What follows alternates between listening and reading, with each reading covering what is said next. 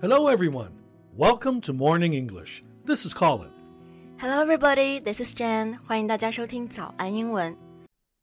在节目的开始，给大家送一个福利。今天给大家限量送出十个我们早安英文王牌会员课程的七天免费体验权限，两千多节早安英文会员课程以及每天一场的中外教直播课，通通可以无限畅听。体验链接放在我们本期节目的 show notes 里面了，请大家自行领取，先到先得。So, Jen, how was your weekend? It was pretty nice. I went out with friends, had amazing food, and binge watched Netflix shows when I was home. 周末主要就是跟好朋友出去玩啊，吃好吃的，然后追网飞的剧。 Well, that sounds nice. What kind of shows? It was actually a K drama called Startup. You know, I'm not a huge fan of Korean drama, but this show offers an interesting glimpse into the startup world, and it proved to be a pretty nice feel good rom com. Rom com, K drama. They're not my thing. I barely watch this kind of show at all. But speaking of Netflix, I heard that they are making a documentary about the uh, college admissions scandal that rocked the nation. College admissions 指的就是大学招生录取的意思，scandal 是丑闻。那在二零一九年的时候呢，美国大学招生就爆出了震惊全美的大学录取贿赂丑闻。那最近 Netflix 最近就根据这件丑闻拍摄了一部纪录片。 This tricks my interest. So what's this documentary called? Um, it's called Operation Varsity Blues. I think it's named this way because Operation Varsity Blues was the code name of the investigation. Also, the name Varsity Blues comes from a very popular movie about high school in the late 90s. Oh, I see. Investigation 就是调查的意思。那其实这个影片的名字呢，就是以当时整个案件调查行动的代号来命名的。 Yeah, and Netflix just released its first trailer for Operation Varsity Blues recently. You should watch it. The trailer is teasing us with how infuriating and unfair the whole situation is. Sounds triggering. Trailer 就是预告片的意思。我好像还听说这部影片重演了 FBI 窃听到的真实对话。 That's right. The film uses real conversations recreated from FBI wiretaps and gives viewers true insight into how much the parents knew about the illegal strategy. I see. You sold me on this one. I'm definitely going to watch it after it's released. 那我们今天呢，就趁这部纪录片要上映之际，聊一聊两年前美国史上最大的大学入学丑闻吧。 Yeah. So, in today's podcast, let's talk about the largest college admissions scam that shocked the world. Well, how time flies. It's already been two years since the college admission scandal. Can you imagine? Yeah，是的，一晃眼，那场掀起全球教育圈地震的美国大学招生舞弊案呢，竟然已经过去了两年之久。So let's do a quick recap of what happened.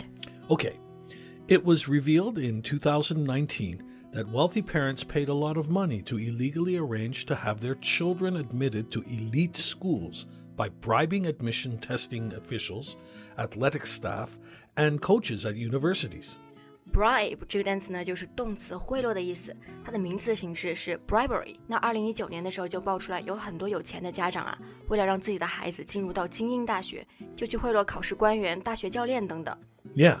Behind all these, there was a college counselor named William Singer. He was the organizer and the mastermind of the scheme. Mastermind 指的就是策划者，master 有大师的意思嘛，然后有一个大师的这样的头脑才能够当策划者。那这个舞弊案的关键人物呢，整个事情的组织者和策划者就是一个自称是入学导师的一个人。So how many clients did he have? Well, he said he unethically facilitated college admission for children in more than 750 families, and many of them are accused of paying more than $25 million to William Rick Singer. Wow, that's a lot！他自称呢有七百五十多个客户，而且涉案的金额更是达到了令人啧舌的两千五百万美元。我记得好像有几个涉案的家长还是明星，对吧？都被捕了。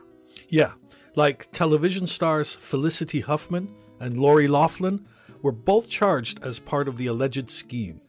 They used to bribe and cheat their children's way into top universities. Charge 这个单词呢，就是指控的意思。被指控，也就是 be charged as。那刚刚说的 Felicity Huffman 还有 Lori Laughlin 都是非常着名的美剧明星，他们为了把自己的子女送进名校，也参与了贿赂，最后自然都受到了法律的惩罚。那还有一些其他的参与者，可能没有那么有名，但是也是非富即贵的那种。 Yeah, Dozens of other less famous, but just as privileged parents also participated in this scheme for getting their kids into college. 对，比如 A 股上市公司董事长赵涛，他好像是砸钱砸的最狠的涉案人员吧。Right, he paid more than 6.5 million in the scandal to secure his daughter's admission to Stanford. secure 这个单词呢，做形容词有安全的意思，在这里呢做动词表示获得。那为了让女儿赵雨思进入斯坦福大学，他们家花了六百五十万美元的巨款。So what happened after? Well, not long after the scandal was exposed, Yusi Zhao was expelled from Stanford University and moved out of the campus dormitories. Expel 就是开除的意思。那丑闻被曝光不久之后，他就被斯坦福大学给开除了。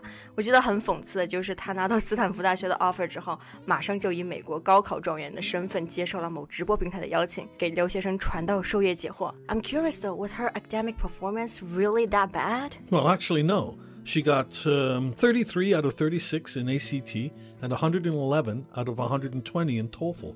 And she likes playing piano, horse riding, and art, so she was a pretty well rounded student.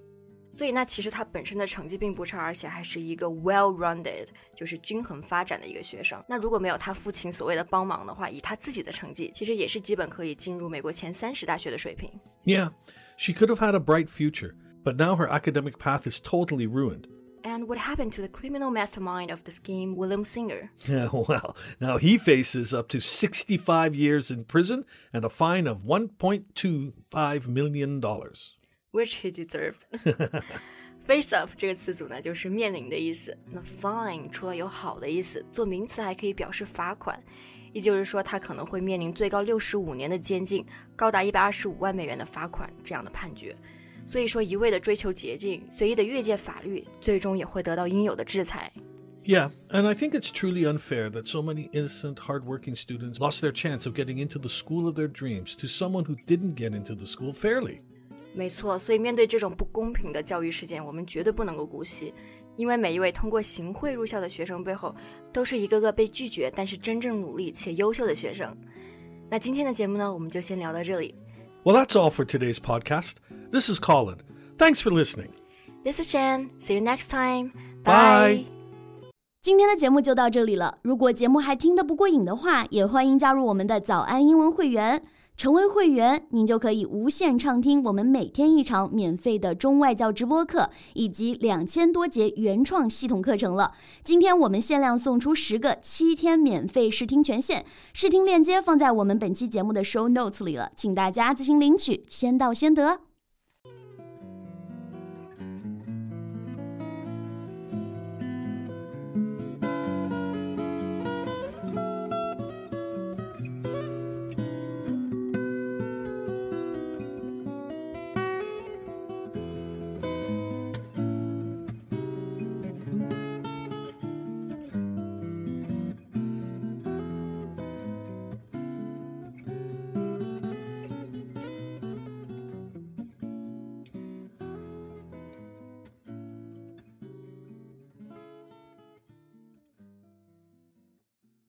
This podcast is from Morning English. 学口语就来早安英文。